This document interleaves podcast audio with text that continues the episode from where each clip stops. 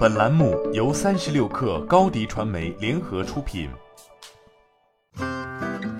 本文来自三十六氪作者李安琪。近日，超快激光器供应企业杭州奥创光子技术有限公司宣布完成数千万元 A 加轮融资。本轮投资方包括卢峰投资、联动枫叶等。卢峰投资基金为上市公司普泰来的投资平台，联动枫叶曾早期投资普泰来、宁德时代。景元盛等公司，奥创光子表示，本轮融资主要用于飞秒激光核心器件的持续研发，还将助力奥创光子进军锂电池、新能源行业赛道。奥创光子正式成立于二零一八年，是一家致力于飞秒激光光源技术、飞秒激光功能模块的研发、生产和应用的科技初创公司。目前，奥创光子已拥有研发、生产团队近两百人，硕士以上学历占比百分之二十以上，主要是面向下游集成商。科研机构等提供飞秒激光器件及软件方案等产品。据奥创光子创始人邱航凯介绍，飞秒激光技术主要是来自于欧美国家，从科研技术转换到工业领域应用将近三十年。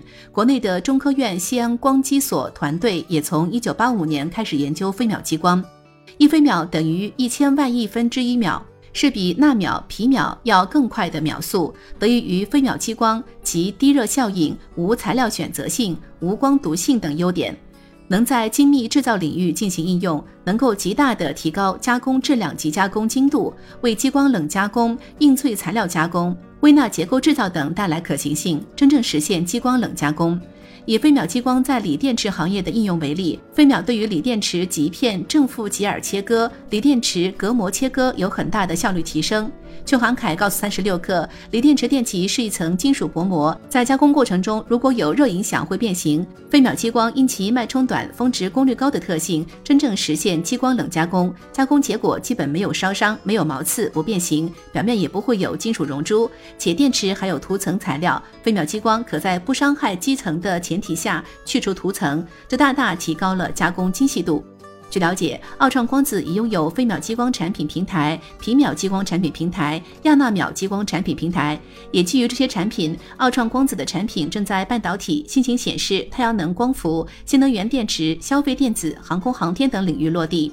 当然，飞秒激光技术的国产化逐步替代是一个缓慢的过程。据邱航凯表示，目前飞秒激光的国产替代率可能还不足百分之二，而在逐渐抢占市场的过程中，攻克核心技术是很重要的一步。但产品的标准化和自动化也同样重要。如果只把它定位为高端技术，这样是永远没法在中国进行产品普惠的。所以，奥创光子还开始向高附加值行业进行探索。预计下轮融资后，奥创光子将朝着全自动化的飞秒激光生产线的建设，实现产品标准化生产。你的视频营销就缺一个爆款，找高低传媒，创意热度爆起来，品效合一爆起来。微信搜索高低传媒，你的视频就是爆款。